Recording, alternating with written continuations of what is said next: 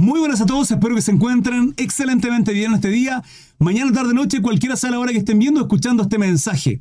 Sana doctrina, palabra del Señor. Y en esta ocasión el capítulo 8 de Primera de Samuel. Un capítulo precioso, se dio lugar en el devocional, como cada uno de los capítulos que estamos estudiando en Samuel. Em, este es el resumen. Espero que sea de bendición para vuestras vidas. Israel pide rey. Aconteció que habiendo Samuel envejecido, puso a sus hijos por jueces sobre Israel. Y el nombre de su hijo primogénito fue Joel, y el nombre del segundo, Abías, y eran jueces en Berseba. Pero no anduvieron los hijos por los caminos de su padre, antes se volvieron tras la avaricia, dejándose sobornar y pervirtiendo el derecho. Entonces todos los ancianos de Israel se juntaron y vinieron a Ramá para ver a Samuel. Y le dijeron, he aquí, tú has envejecido y tus hijos no andan en tus caminos. Por tanto, constitúyenos ahora un rey que nos juzgue como tienen todas las naciones. Hermanos amados, a diferencia, creo que vean la diferencia. Samuel ya había envejecido, ya habían transcurrido muchos años, la diferencia de un Israel anterior es que ante Ofni y Finés, que eran los hijos de Elí, sacerdote en aquel entonces, que eran unos perversos, unos malos absolutamente, donde sacaban de los holocaustos lo mejor para ellos, quitando la ofrenda, el holocausto, la ofrenda hacia nuestro Dios Jehová de los ejércitos, y que además se acostaban con las mujeres, hermano, las esperaban a las puertas del tabernáculo para acostarse con ellas y hacer todo tipo de perversión. Y Elí no les corregía. Elí no hacía lo que tenía que hacer de acuerdo a la ley. De acuerdo a la ley, la palabra establece en el Antiguo Testamento que los hijos rebeldes y contumaces tenían que ser apedreados. Para ejemplo de todo el pueblo. Si uno permite pecado de un hijo, el resto de la gente, el resto de los hijos iba a hacer lo que quisieran. ¿Por qué? Porque iban a ver el ejemplo de ellos que podían hacer lo que ellos quisieran, de acuerdo al deleite de su carne, a la maldad de sus corazones. Y ellos iban a decir, hagamos lo que hagamos, no nos va a ocurrir nada. Pero si ante esos hijos rebeldes y contumaces eran juzgados, eran apedreados, eran asesinados, hermano, porque era el juicio que tenía que caer sobre aquellos hijos que eran malos, perversos. Así lo dice el Antiguo Testamento. Hermano, no importa si usted está de acuerdo o no. No, no importa, la palabra sí lo establece. Esto no se trata de su moralidad. Vamos a pensar nosotros que somos mejores que las leyes que estuvieron en el Antiguo Testamento, las cosas eran así. y la ley hoy día, la gracia es mucho más alto, hermano. Porque antiguamente, ¿qué tengo en la cabeza? Antiguamente, adulto era aquel que se acostaba con otra, con otra persona. Hoy día, en tiempo de la gracia, adulto es aquel que codicia en su corazón. Los parámetros son distintos y son mucho más altos. Sin embargo, Lee no corrigió esta situación. Tal cual al día de hoy, muchas familias permiten el pecado de los hijos en casa. Entonces, que no se extrañe que ocurran cosas en su casa, que, que no haya un crecimiento, que no haya una madurez de su hogar, que no haya hogar, que no haya una hoguera. De ahí viene la palabra hogar, porque casa cualquiera, entre comillas, puede tener, pero un hogar, un hogar requiere instrucción, un hogar requiere amor, un hogar requiere dedicación, un hogar requiere tiempo, un hogar requiere que todos los que estén ahí estén remando hacia el mismo lugar, hacia, hacia la misma dirección. Un hogar viene de hoguera, de calor de hogar. Y eso significa mucho sacrificio y esfuerzo de todos los participantes de aquella casa, de todos. A la cabeza es el sacerdote, el padre familia, quien pone la dirección hacia qué dirección van. Pero el resto todos somos parte de ello. Elí permitió en Ovni y Finés. Por eso viene el juicio sobre Ovni Finés y sobre Elí. Sin embargo, Israel se sentía cómodo, porque aún viendo toda esta situación, nadie reclamaba. Es el motivo de por qué el hijo de Finés, si mal no recuerdo, es llamado Icabod y cuando es asesinado su padre, es asesinado su tío, y al saber toda esta noticia y el arca del pacto es llevada por los filisteos, esto está en los capítulos anteriores, hermano, finalmente ocurre toda esta tragedia. Icabod, significa que la gloria de Israel es traspasada, que Dios ya no estaba con ellos, les dio vuelta a su espalda a un pueblo que permitió todo eso, incapaz de ir a reclamar al sacerdote Eli, ¡eh! Tus hijos, mira, son unos tiranos, son unos malvados, unos perversos. Hermano, hoy día ocurre mucho en la iglesia eso. El pastor permitiendo pecado de sus hijos. Los líderes sirviendo al Señor, adorando. Uh, el hermano que canta bonito, súper afinado, sí, pero su pasado adulteró y ahora tiene otra, otra hermanita, pero canta bonito. Hermano, la iglesia ocurre lo mismo. Pero la diferencia de ese Israel a este, fíjense que se habían quebrantado, había una transformación en ellos. De ese Israel que permitió todo lo que ocurría con respecto a la, al ministerio, al servicio, a la adoración, al sacerdocio, sin reclamar nada. A este Israel, donde dice, he aquí tú has envejecido, el, pueblo de Israel diciendo a Samuel, tú estás viejo Samuel, y tus hijos no andan en tus caminos.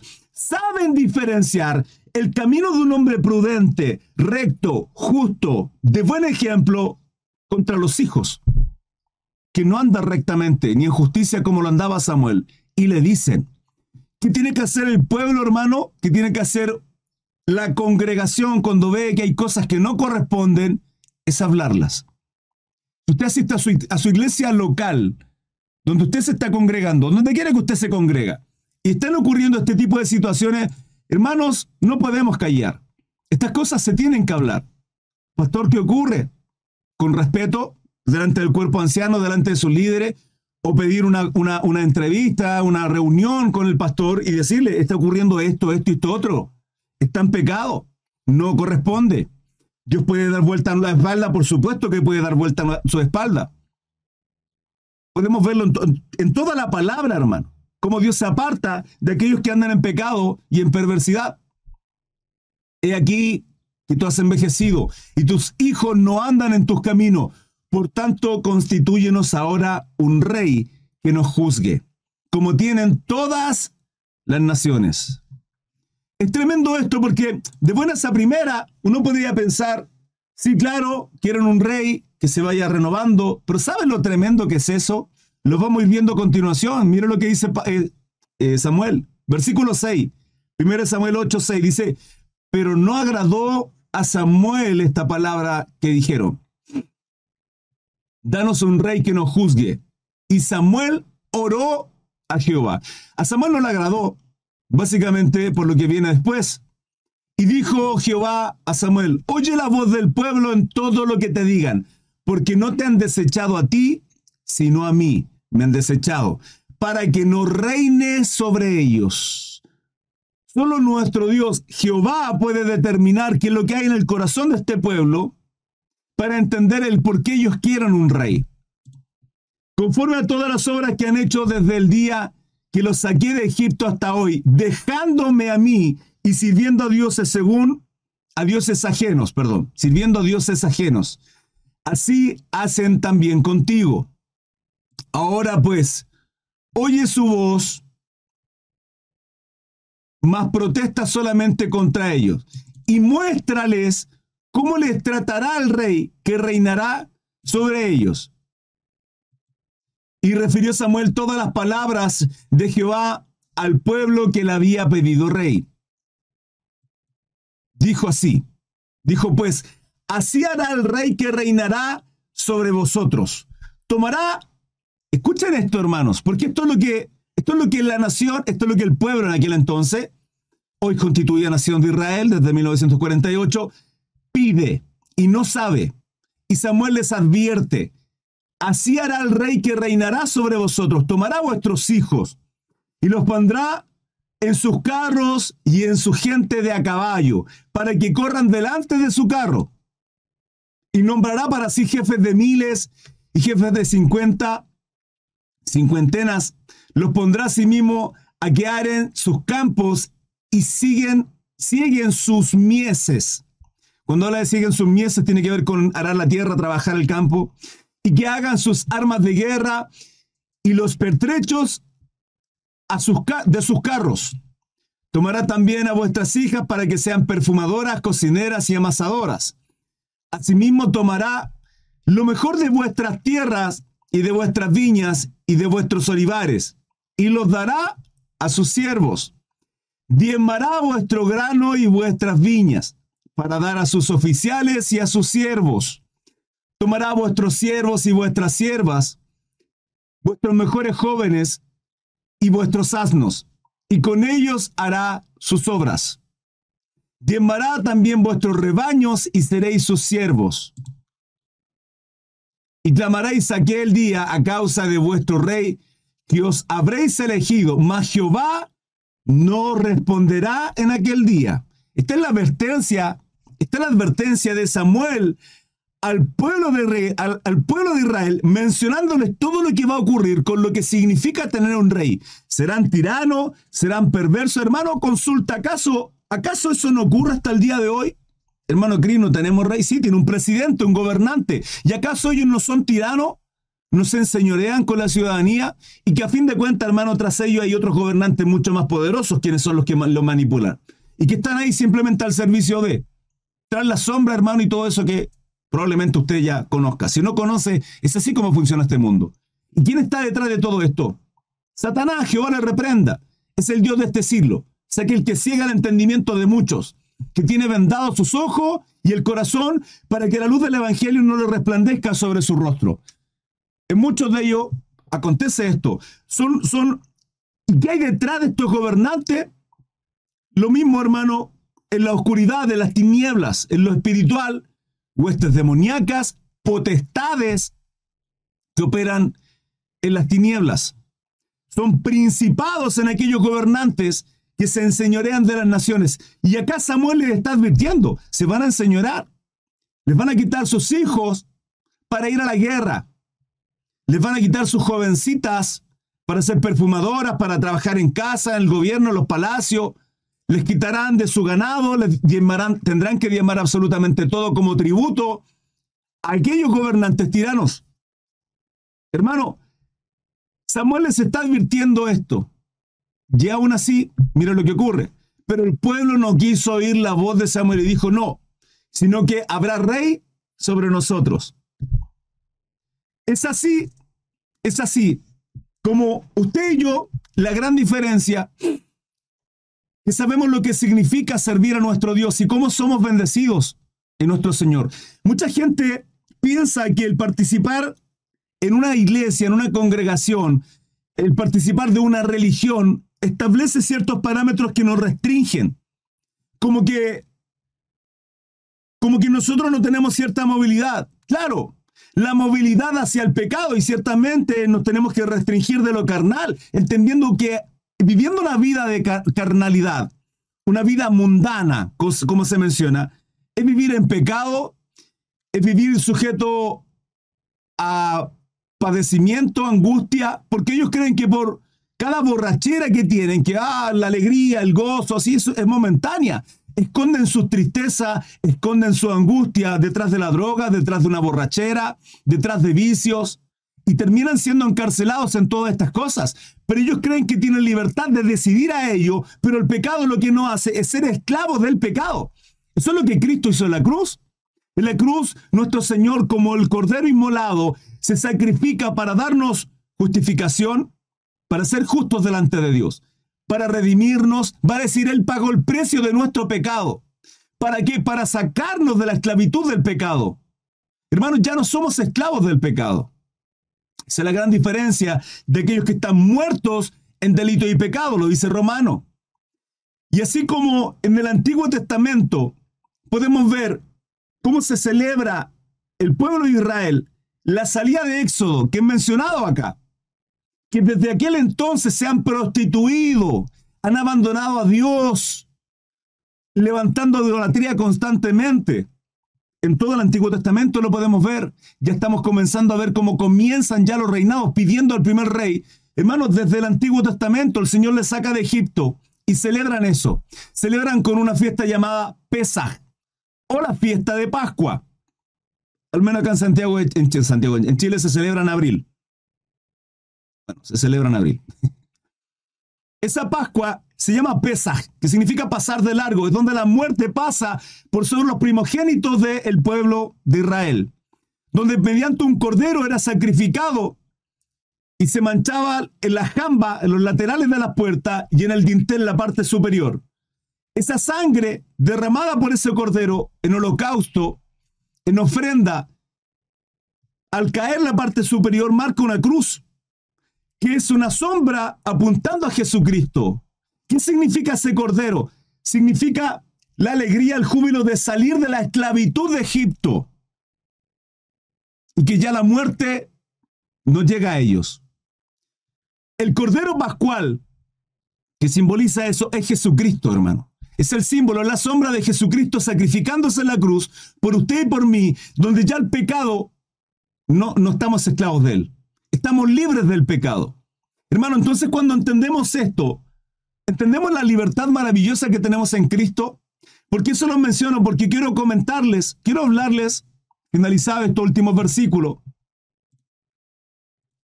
de una palabra que también está en el Antiguo Testamento, ya la voy a leer, y que tiene que ver con el por qué nosotros somos hijos de Dios, el por qué le servimos por amor y gratitud.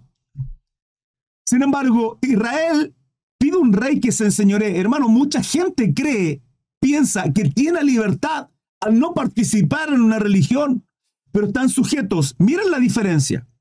Están amarrados, están encarcelados, pero ellos creen que están en libertad a resentimiento, a dolores, angustias, a situaciones que vivieron en el pasado. Sin embargo, nosotros no podemos estar sujetos a ellos. La Biblia nos enseña, iglesia amada, el Señor, nuestro Señor, nuestro Dios y Creador, nos demanda la palabra. Jesucristo nos habla de ello, que no podemos odiar, no podemos aborrecer a un hermano, ni menos a un enemigo, hermano. No hay cabida al odio, al rencor, a la rabia en nuestros corazones. No lo hay. Airaos, pero no pequéis. Porque probablemente en algún momento vamos a sentir ira. Vamos a sentir una molestia tremenda que carcomerá nuestra emoción, hermano. Pero no podemos dirigir esa ira, esa rabia, ese rencor.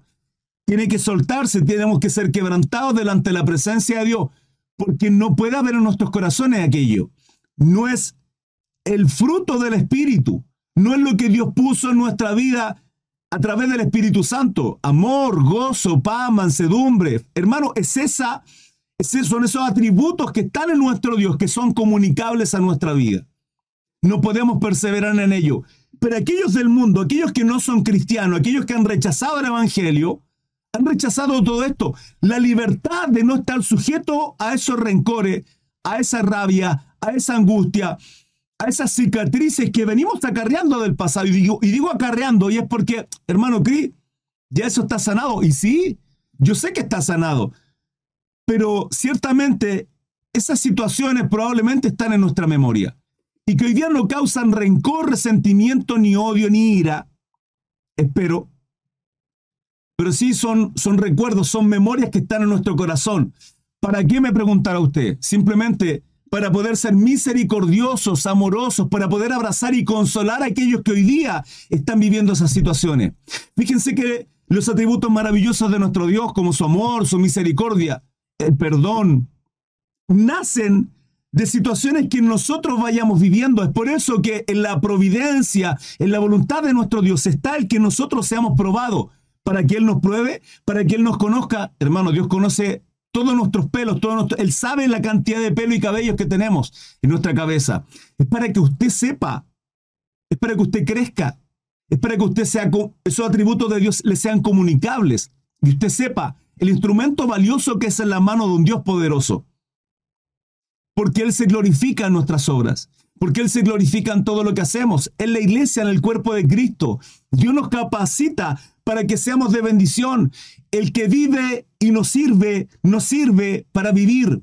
El que vive y no sirve, no sirve para vivir. Jesucristo lo dijo. Quien quiera ser el primero tiene que ser el último. ¿Qué significa eso? Una paradoja. La Biblia está llena de paradojas. Lo que significa es que usted quiere liderar, quiere mandar, quiere ser cabeza, bueno, sea siervo. La forma del liderazgo, el que Jesucristo nos enseña en el Nuevo Testamento, tiene que ver con un servir, con una vocación. Eh, hay que hacer esto, esto, otro. Estoy cansado, tengo sueño. Pero ¿qué me dice mi Señor? Por amor y gratitud. Amén. Heme aquí, Señor. Esa es la voluntad que tenemos que hacer, la voluntad de Él, no la nuestra. Hermano, no hay tiempo para descansar, no hay tiempo para dormir, no hay tiempo para flojear. Hermano Cris, es pecado ver Netflix, volvemos a lo mismo. Hermano Cris, es pecado dormir toda la tarde. Volvemos, volvemos a lo mismo. Hermano, esto tiene que ver con la madurez, lo dije al principio de este capítulo. Va a tener que ver mucho con la madurez, el tiempo que usted tenga en Cristo, la revelación que tenga de la cruz de nuestro Señor, porque si usted entiende cuán valiosa es su vida, su tiempo, dos horas de su vida, lo que, lo que equivale a una película de Netflix, lo que equivale a lo mejor al que usted esté haciendo scroll y viendo memes todo el día, a que usted está alcanzando a aquellos que no han sido alcanzados a la luz del Evangelio, que aún están encadenados a rencores, resentimiento, angustia. El Señor nos dice que tenemos que perdonar. Hermano Cristo, pero es que ¿cuántas veces? ¿70 veces 7? ¿Qué significa eso, hermano Cris, en Mateo 18, versículo 15 en adelante? Significa que usted tiene que perdonar eterna y perfectamente. Pero es que, hermano Cris, me duele, si lo sé. Se lo dice alguien que también ha sufrido por causa de gente que ha dañado su corazón. Hermano, todos acá tenemos una historia triste que contar. Aquellos que estamos en Instagram, TikTok, Facebook y YouTube, si yo le pregunto a cualquiera o cada uno de ustedes, hermano, le aseguro que lloraremos por situaciones que vivimos atrás. Pero son esos conflictos, son esas situaciones en nuestro pasado las que hoy día las tenemos en nuestra memoria, en nuestro corazón, y que tal vez podría causar penita en algunos todavía, o tal vez no, pero están frescas en nuestra memoria. ¿Por qué? Porque cuando yo pasé frío, cuando yo pasé hambre, y hoy día miro un poco más allá, puedo ver que mi plato de comida perfectamente se puede dividir en dos y convidar a aquel necesitado. Porque la única manera en que yo pueda ayudar a aquellos que están pasando hambre es sabiendo que yo también pasé hambre. Porque la manera en que yo puedo dar de un abrigo a aquel que está pasando frío es porque yo también pasé frío y sé lo que se vive eso. Eso se llama empatía, ponerme los zapatos del otro. Y eso nace a raíz de un corazón sensible. Y ese corazón sensible se va a provocar en cada una de las pruebas que nosotros y cada uno de nosotros pasemos. Cada uno de nosotros pasemos. Pero tenemos que pasar esa situación. Israel en este caso vivió el padecimiento de no tener a Dios hermano, y vuelven a caer en lo mismo y siguen apartándose a Dios. Y la gente que no tiene a Cristo cree que vive en libertad porque no sabe el gozo, eh, nunca han vivido la libertad, hermano, la libertad que tiene usted y yo. Y escogemos, si usted me dirá, hermano Cris, no hay libre albedrío, ¿cómo que no hay libre albedrío? ¿Usted está acá obligado? ¿Usted cada día ora, ayuna, lee la Biblia, se consagra obligado? No, no está obligado, es su decisión, porque con la misma decisión puede pecar o apartarse y vivir en santidad y glorificando a Dios en nuestra lucha diario. Jesucristo nos dice, el que quiera ir en pos de mí, nieguese a sí mismo. Esa es la voluntad que tenemos que tener cada día. Tome su cruz, cargue con ese yugo, cargue con esa carga, cargue con esa, con esa cruz. ¿Cuál es? No lo sé. ¿Una enfermedad? Su familia, tal vez usted sea el único que esté en casa consagrándose. Santifica al resto de su familia. Les aconsejaba y siempre lo digo lo mismo. Si no hay un tiempo de oración porque el resto son, son un inconverso, no creen en Jesucristo, no resplandecido a la luz del Evangelio, en los momentos de la comida, pida un tiempito. Me permiten agradecer los alimentos, nada más que eso poquito a poquito, y agradece los alimentos. Padre, gracias por los alimentos, bendícelos, bendice a mi familia. En el nombre de Jesús, amén. Hermano, cinco segundos, nada más. Luego se extiende un poquito más, luego otro poquito más. Señor, gracias por mi familia, gracias por mi madre, gracias por, por, esta comida rica, Señor. Luego al finalizar de la comida, a lo mejor esos pancitos de vida que son esas porciones de palabra, colóquelo en la mesa saque uno, me permita en familia compartir y usted empieza a crear esa atmósfera espiritual, hermano. Empieza a ver un mover, empieza a ver un hablar de Cristo. Eso va a generar problemas y conflictos, sí, porque el Señor vino a poner disensión, división en la familia. Eso es lo que causa el Evangelio. Porque a los demonios no les molesta, a los demonios les molesta, hermano. A los demonios no les gusta que usted esté predicando el Evangelio y tendrá rechazo y, habrá guerra espiritual. Pero usted entiende que en Efesios dice que nuestra lucha no es contra sangre ni carne. Usted lo espiritual también guerrea en oración. Usted agacha su cabeza. Tranquilo. Jehová, nuestro Dios, pelea las batallas. Usted es un altar, su vida tiene que ser el arca del pacto, la presencia, hermano. El arca del pacto tenía el maná, la vara de Aarón y los mandamientos en su interior. ¿Qué tiene usted? Los mandamientos, que la ley anda en rectitud. La vara de Aarón, que significa sacerdocio. Cristo lo hizo rey y sacerdote. Y maná, que es la palabra que viene de lo alto, inspirada por nuestro Dios. Usted es el arca del pacto. Cuando usted entiende que es el arca del pacto, la presencia de Dios está en usted. Es usado como un instrumento en su casa. Esa es su cruz. Una enfermedad. Esa es su cruz. Un hijo, esto, esto, otro. Usted sabe la situación en la que está viviendo. ¿Cuál es la carga? No lo sé. Isaías 10:27 dice que el yugo pudrirá, el yugo se pudrirá a causa de la unción. Isaías 10:27, el yugo se pudrirá a causa de la unción. Israel sigue despreciando a Dios. Mucha gente prefiere someterse, iglesia amada, mucha gente prefiere someterse a un empleador, a un gobernante, perfectamente, pero incapaces de someterse a Dios. Incapaces. Tienen temor de que el pastor les vea haciendo tal y tal y tal cosa. Pero en su intimidad, perfectamente, no hay temor ni amor hacia Dios, no hay reverencia porque temen a los hombres.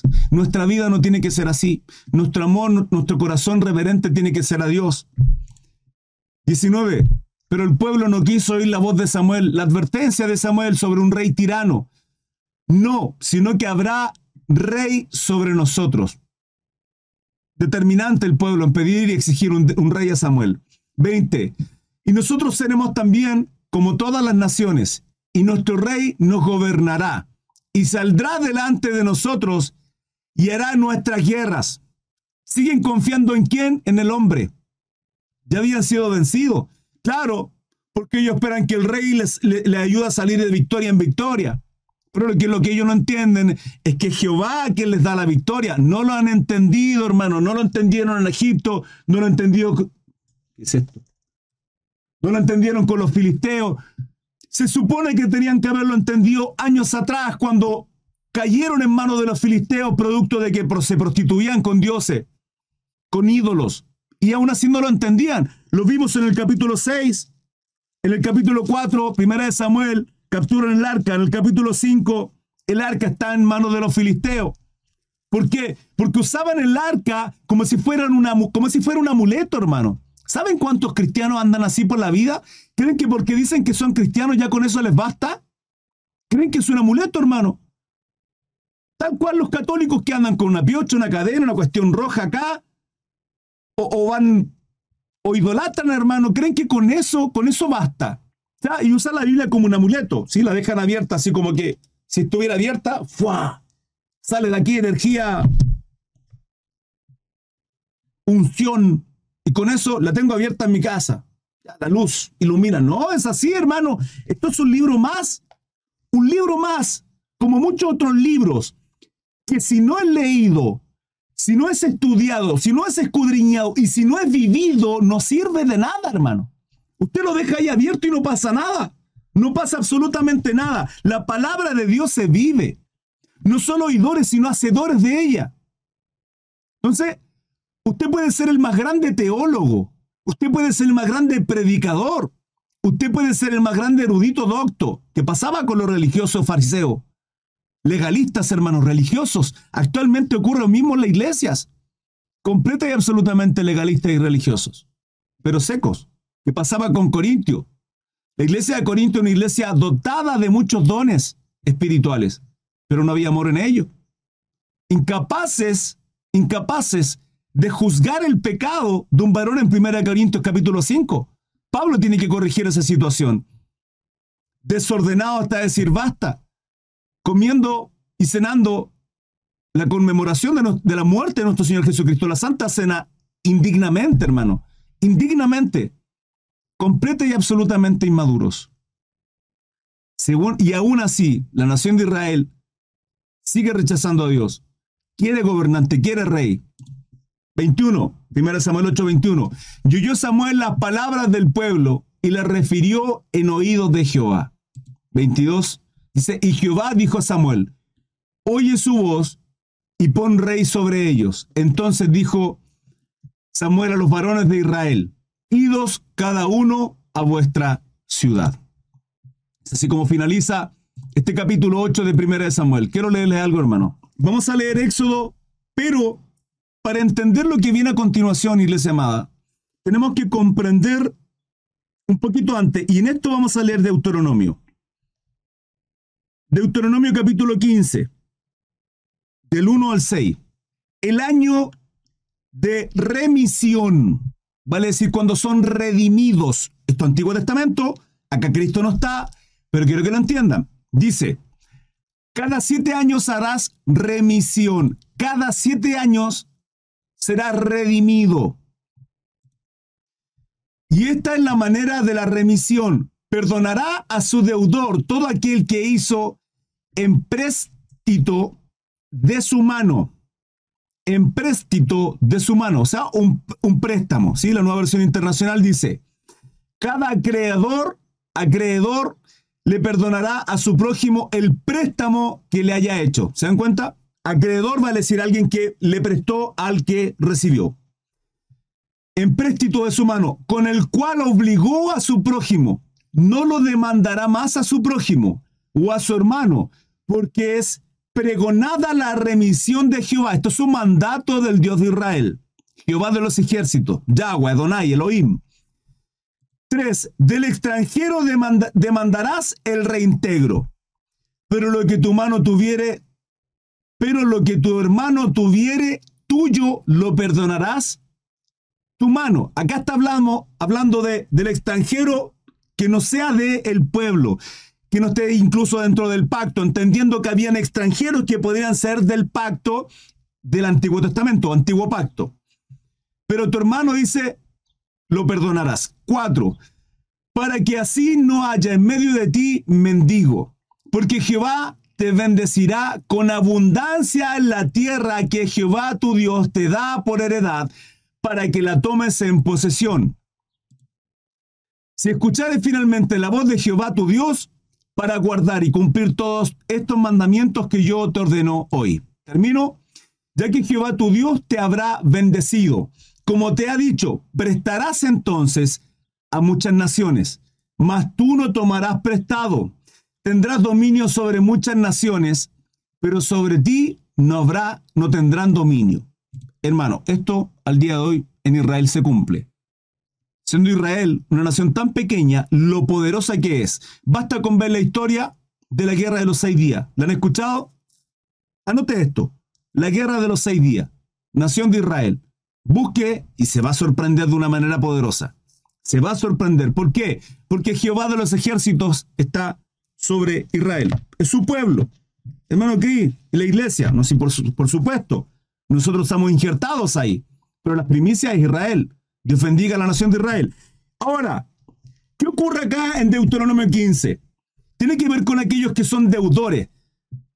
¿Cómo pueden ser deudores? Simple, porque ante una situación de estrechez, de escasez económica, los hermanos podían pedir prestado de aquellos hermanos que estaban ahí eh, entre las tribus, las doce tribus de Israel, Rubén el mayor, Benjamín el menor.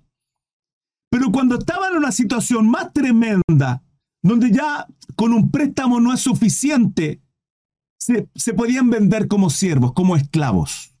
¿Sí? Sí, señor. Ahora, No con esto usted vaya a pensar que la esclavitud o el venderse como siervo a sus hermanos tiene que ver con lo que no hemos comido con patata, hermano, la esclavitud de la raza negra. No es así. No es como se, han enseñoreado y han pasado a llevar los derechos humanos de, de la gente de raza negra. Esto se ha mostrado en las películas y en la historia de la humanidad, hermano. Muchas cosas terrible y aberrante han ocurrido con relación a esos procesos. Ahora, entendiendo esto, nos vamos a Éxodo 21. Éxodo 21, desde el versículo 1. Quiero leerles esto a continuación para entender qué ocurría. Ese año de la remisión, si se dieron cuenta, es el séptimo año. Hermano, el número 7 es reiterativo en toda la palabra. Nuestro Dios, nuestro Creador, en seis, en seis días hizo todo, el séptimo lo descansa.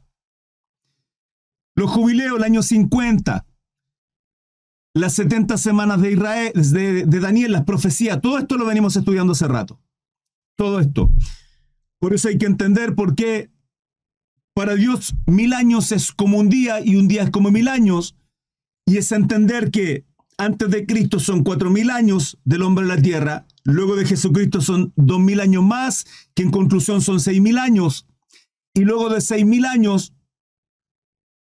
o seis mil años, o seis días, seis mil años como un día, seis mil años son seis días, y luego viene el año de la remisión. Este año de la remisión del que hablamos anteriormente, que está en Deuteronomio 15, es el reino milenial. Ese año será, será libre de balde, saldrá libre de balde, como si nada. Mire lo que dice acá. Deuteronomio 21 del 1 al 11. Estas son las leyes que les pondrás. Si el siervo hebreo, vale decir, un, hebreo se hace siervo de su hermano, porque económicamente, porque materialmente no le ha ido bien, etc., etc., etc. Seis años servirás, mas el séptimo saldrá libre de balde. Entonces, esta condonación, esa remisión para el deudor, sale libre. Yo no, hermano, lo que está mostrándome la ley en Deuteronomio 15 está hablando de no oprimir a mi hermano. Lo que está hablando en Éxodo 21 es no oprimir a mi hermano e-, eternamente. O sea, durante esos seis años, mi hermano se me va a vender, me va a decir, hermano, sabe que estoy mal, a usted le ha ido muy bien, quiero, quiero, ser, quiero venderme como siervo suyo. ¿Esto eso, eso, eso significa responsabilidades y beneficios. Vale decir, si yo veo que a mi hermano le está yendo bien, ganado, cosecha, siembra, es un buen administrador, y a mí me está yendo mal, yo quiero aprender. La idea es aprender de los negocios que hace mi hermano. La idea es que él me pueda enseñar todo eso que está ocurriendo ahí. Porque Dios le está bendiciendo. Hermano, ¿qué es que tiene que ver esto con todo el capítulo 8 de Samuel? Para allá vamos. Tranquilo. No se me ponga ansioso. Relájese. Disfrute la palabra. Entonces voy a aprender lo que él hace, cómo lo hace. Voy y mientras estoy ahí aprendiendo, mientras estoy comiendo de la comida que mi hermano me da, trabajo, le sirvo, le ayudo, trabajo en la tierra, todo lo que él necesita, soy su siervo. Él es mi Señor. Mi Señor implica que yo no hago lo que yo quiero, mi Señor implica que yo haré lo que mi hermano a mí me dice porque me estoy vendiendo. Y estoy recibiendo todos los beneficios y bendiciones que Él me puede dar, porque Él está yendo bien. Si comprar el siervo hebreo seis años servirá, más el séptimo saldrá libre de balde. Libre, hermano. No es que un poquito aquí, es que, eh, te vas, pero me debes. No, libre, se va, libre, absolutamente. Contento y gozoso. Si entró solo, vale decir, voy solo y me vendo y, eh, ¿puedes recibirme? Sí, claro. Saldrá solo. Ni un problema. ¿Hay algún problema en ello? Ninguno. Si tenía mujer, Éxodo 21.3, recuerden, estamos leyendo. Si tenía mujer, saldrá él y su mujer con él. Vale decir, hermano, ¿sabe qué? Estoy con mi esposa, no nos ha ido bien. Eh, no se preocupe, hermano, tranquilo. Mira, acá tengo una porción, una tierra, así. Acá armamos su, su casita. Acompáñenos, deje sus cosas así, para que se afirmen estos seis años, para que el Señor le prospere. Y es bendecido. El séptimo sale, sale libre de balde. Si entró con mujer, sale con mujer. Si entró con hijo, sale con hijo. Porque le pertenece, eso es de él. Es su familia. Cuando digo de su familia. Cuatro. Si su amo le hubiera dado mujer, vale decir, entró soltero, conozco una señorita ahí, a una de sus siervas, quien sea, le hubiera dado mujer y ella le diere hijos o hijas, la mujer de este siervo y sus hijos serán de su amo, porque le pertenecen. Y él saldrá solo. Hermano Cris, ¿cómo se...? Lo dice la palabra. Usted puede estar en desacuerdo, pero es así. ¿Por qué? Porque hay un principio. Y ese es el punto. Hay muchas cosas que usted y yo no entendemos, hermano, ni vamos a comprender. Y probablemente cuando estemos en los cielos, cuando estemos en la eternidad con nuestro Dios, tampoco entenderemos. ¿Por qué? Porque somos ínfimos. Seguimos siendo creación. Usted no crea que cuando esté delante de la presencia de Dios, usted va a tener todo el conocimiento. No, seguimos siendo creación. Él es el creador infinito. En poder, en gloria y majestad. Nosotros seguimos siendo creación. Por eso tenemos que tratar de entender la palabra. Por eso nuestro Dios baja nuestra altura para describirnos la palabra de muchos términos. Y ahí es lo que muchos no entienden. Cosas como, por ejemplo, esto un pequeño paréntesis. ¿Por qué la palabra dice que Dios no, no, es hombre para mentir ni hijo de hombre para arrepentirse? Pero en Génesis 6 dice la palabra que Él se arrepintió de haber creado al hombre en la tierra. Es porque usted no entiende. Pero hermano Cris lo dice, sí, usted no está entendiendo. En el original ahí está dando una expresión que tiene Dios. El original dice que se arrepintió de crear Dios al hombre en la tierra. Es porque la expresión que tuvo en su corazón al ver toda la maldad de la humanidad fue un... ¿Cómo expresó eso? ¿Cómo expresó el quebranto de nuestro Dios en su corazón al ver que su creación se pervertía constantemente? Que el continuo pensamiento del hombre era maldad. Lo mismo que hoy día. Anoche estudiamos Mateo 24. El día domingo estudiamos Mateo 24, la primera parte. Y vemos como en los tiempos de Noé, dice la palabra. Hoy día el mal ha abundado de sobremanera. Está ocurriendo lo mismo. Y le pesó el corazón a Dios. No es que Dios haya arrepentido, pero hermano Cris, la versión español sí. Por eso tenemos que indagar en, versiones mucho más y en lo originales para comprender lo que la palabra dice. Cuando usted le genere algo, la palabra y no pueda comprender, es nuestra responsabilidad. Como por ejemplo, ¿Por qué la palabra dice que Dios es espíritu? Pero también dice el que, habita, el que, el que habita bajo la sombra del omnipotente, ¿sí? el, que, el que hace una habitación de Dios. Salmo 91. ¿Cómo es eso? ¿Cómo, él, cómo tiene, si, si tiene sombra y es espíritu, cómo va a tener sombra? Es para darnos a entender mediante la palabra de cómo Dios nos resguarda, nos cobija, nos protege. Para entender cómo, cómo un águila protege a sus polluelos con su sombra, con sus alas, Él nos cuida con sus alas. Entonces Dios nos da este lenguaje, baja a nuestro nivel para que nosotros podamos comprender. Dios se hace carne en Jesucristo para que usted y yo podamos entender cómo tenemos que vivir como hijos obedientemente. Porque ¿quién de nosotros puede ser ejemplo? Yo no lo soy, hermano, y discúlpeme que se lo diga, pero en muchas cosas soy muy mal ejemplo. Ojalá pudiera decir lo que dijo Pablo, imítenme a mí como yo imito a Cristo, pero ciertamente estamos lejos de eso. Pero el mayor ejemplo para nuestra vida es Jesucristo. Y Él se hace carne en Jesucristo y nos muestra cómo un hijo debe ser obediente al mandato del Padre. Por eso Dios se nos revela a través de un Padre, a través de un Hijo, y a través del Espíritu Santo, en el cual podemos ver cómo en, en hecho obra a través de la iglesia. Antes de eso no estaba, siempre ha estado. En la eternidad Jesucristo ha estado. En la eternidad del Padre ha estado. En la eternidad del Espíritu Santo ha estado. Entonces nosotros tenemos que comprender Él nos muestra, nos da un ejemplo de cómo en Jesucristo es un hijo perfecto, justo, obediente a la voluntad del Padre, como usted y yo tenemos que andar. Cuando acá está hablando de que si entra solo, sale solo, si entra con mujer, sale con su mujer, si entra solo y tiene mujer o hijos, le pertenecen a su amo, vamos a entender el principio, hermano. Y si el siervo dijere, yo, escuchen esto, esto es hermoso. Hermano, esto es sencillamente precioso. Y si el siervo dijere, yo amo a mi Señor, a mi mujer, a mis hijos, no saldré libre. Hermano, ¿cómo alguien no va a querer salir libre? Explíqueme esto, ¿cómo alguien va a querer no salir libre? Pero si al séptimo año puede salir libre de balde, por supuesto puede salir libre, pero dice yo amo a mi Señor. ¿Cómo alguien va a querer ser esclavo amando a su Señor? Yo amo a mi mujer, yo amo. Vayamos obteniendo más luz. Entonces su amo lo llevará ante los jueces, los principales, los ancianos de, del pueblo, y lo hará estar junto a la puerta o al poste. Y su amo le ordará, vale decir, le hará un hoyo, la oreja con lesna. La lesna es un un puñal de madera con un fierro puntudo, con punta, ¿sí? Y será su siervo para siempre, hermano, para siempre.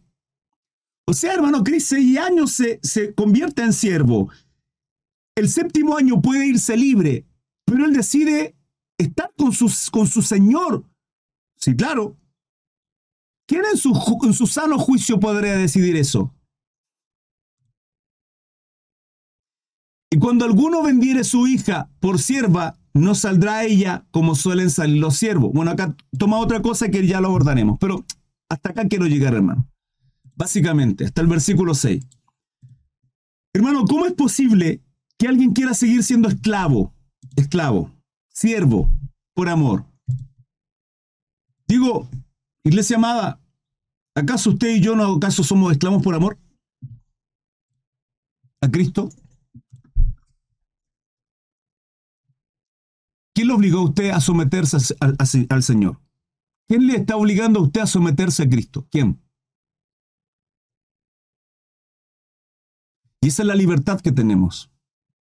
Cada día es una decisión. Cada día es un llevar la cruz. Romanos 13 nos habla de nuestras autoridades. Pablo dice que toda autoridad proviene de Dios. Daniel está decirnos que Él quita y pone reyes como Él quiere, gobernante, porque toda autoridad proviene de Dios. Cualquiera, su padre, su alcalde, sus gobernadores, presidente de la República, toda autoridad, toda autoridad proviene de nuestro Dios.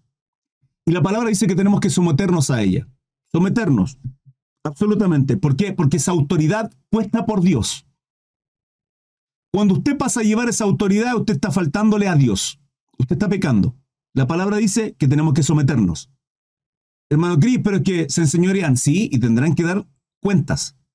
Hermano Cris, pero ¿hasta qué punto nos sometemos? Hasta que pasen a llevar los mandatos. Cuando pasan a llevar los mandatos de Dios no podemos respetarle.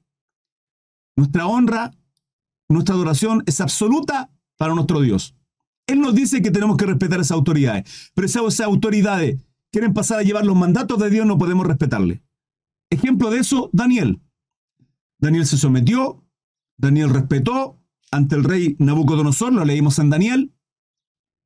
El libro de Daniel, los 12 capítulos, hoy día subo el, capítulo número 12 y ya estaría completo. Y viene el resumen en dos episodios, ya para el día miércoles y jueves. Hoy día es martes, ¿no? Hoy día es martes. Hoy día martes capítulo 12, miércoles el resumen, jueves el, el resumen de la segunda parte de ese libro profético y escatológico que estuvimos estudiando. Daniel se somete, ¿Hasta qué punto está cuando Nabucodonosor levanta una estatua y dice, adórenme? Y él no lo hace. Porque Dios dice que la adoración nuestra, nuestra consagración de nuestro corazón es solo y exclusivamente a Él, por sobre todas las cosas. Entonces tenemos que someternos hasta cuando las autoridades quieren pasar a llevar los mandatos de Dios. No podemos permitir eso. Pero ¿sabe cuánta gente se somete a un jefe? ¿Se somete a los gobernantes? el pecado se enseñorea de ellos, pero son incapaces de someterse a nuestro Señor Jesucristo, a las ordenanzas de Dios. ¿Por qué nosotros lo hacemos? ¿Sabe por qué? Porque usted y yo sabemos perfectamente cómo hemos sido bendecidos. Y doy gloria a mi Dios, hermano, gloria a mi Señor. Que probablemente muchos de nosotros fuimos llamados, probablemente nos apartamos y el Señor alcanzó nuevamente nuestro corazón. El Señor llamó a nuestra vida Tal vez usted es cristiano hace poquito. El Señor tuvo misericordia, alcanzó su corazón y usted abrió su corazón. Apocalipsis 3:20, aquí yo estoy a la puerta y llamo. Si alguno oye mi voz y abre la puerta, entraré en él, cenaré con él y él conmigo, comunión. Su presencia, su Espíritu Santo. Pero cada día, hermano, cada día le servimos por amor. Aquellos que hemos encontrado una esposa, que hemos encontrado una familia, hijos, hemos sido bendecidos. Hermano Cris, lo que pasa es que mañana no sé qué comer, mañana tendrá su afán, hoy día tiene así, bendiga al Señor. Es que hermano Cris, mañana, mañana tiene su afán. Por nada estéis afanosos, si no sean conocidas todas tus peticiones, sueños, proyectos, anhelo, con acción de gracia, en toda oración, ruego y súplica. Mañana tiene su afán, hoy día, dele gracias al Señor, que tiene aliento de vida. Glorifique al Señor. Cuando entendemos cuán bendecidos somos, hermanos, ¿saben cuál es el problema? Es que lo olvidamos. Lo olvidamos. Hay una fiesta preciosa, muy linda, y ahí uno entiende los significados y usted puede celebrarla, hermano, puede hacerlo, entendiendo que eso no lo hace ni más ni menos, ni más justo, ni más redimido, ni más santo. Una fiesta que es la fiesta de los tabernáculos. Hanukkah me parece que se llama en el pueblo hebreo. Es una fiesta donde el pueblo judío durante siete días, puedo estar equivocado en la fecha, la verdad, En estos momentos no lo recuerdo. Mi memoria, hermano, es así. Perdónenme. Pero el principio es, durante ese periodo, dormir, vivir en tiendas para olvidar los deleites y placeres que tienen ellos en sus casas, la electricidad y todo aquello, para recordar cómo el pueblo vivió en tiendas en el desierto. ¿Sabe? Me encantaría, hermano, que muchos de nosotros pudiéramos tan solo durante siete días apagar internet, quitar electricidad, para vivir en... Hermano, si es posible que caigan gotas del agua de la llave, gotas, no chorro ni el agua corriendo, gotas. Que pudiéramos bañarnos durante toda una semana con agua helada y fría. Hermano, Cris, me levanto a las 6 de la mañana, a las 6 de la mañana. Y en invierno, en invierno para poder agradecer los, los, milagros que Dios tiene en nuestros hogares, hermano. Y saben, andamos reclamando de lleno. Reclamando de lleno, hermano. Somos absoluta, total y completamente malagradecidos con nuestro Dios. Malagradecidos, hermano. No comprendemos las bendiciones que tenemos a diario y ahí estamos buscando a Dios para que nos bendiga. Podemos abrazar a nuestros hijos. ¿Saben cuántos padres darían todo lo que tuviesen por poder abrazar a sus hijos que ya no les tienen? porque una enfermedad, porque un accidente. ¿Saben cuántos padres no han podido llorar en la tumba de sus hijos porque han desaparecido? ¿Saben lo que significa eso? Y nosotros reclamando porque nuestros hijos son mal agradecidos, porque son porfiados, y los, llevamos a ira, hermano. Cuando la palabra dice que los padres no podemos levantar a ira a nuestros hijos, por ningún motivo tolerar sus pecados. Por ningún motivo tolerar el pecado. Nuestras casas tienen que ser casas de oración, pero somos mal agradecidos. ¿Saben cuántos hogares no tienen un alimento en casa y nosotros lo tenemos y reclamamos otra vez de nuevo arroz, otra vez de nuevo fideo? ¿Sabes, ¿Sabes cuánta gente quisiera comer un plato de arroz por lo menos todos los días porque no tienen que comer? Somos mal agradecidos, hermanos. Pero ahí estamos exigiendo reyes. Incapaces, incapaz el pueblo de Israel ver cómo eran bendecidos, cómo Dios les prosperaba, cómo Dios les resguardaba, pero buscan rey. Mucha gente quiere someterse, hermano, incapaz de someterse a la palabra, pero al jefe, a su jefe, oh, jefe, sí, ¿qué necesita? Sí. Y corren, hermano, corren.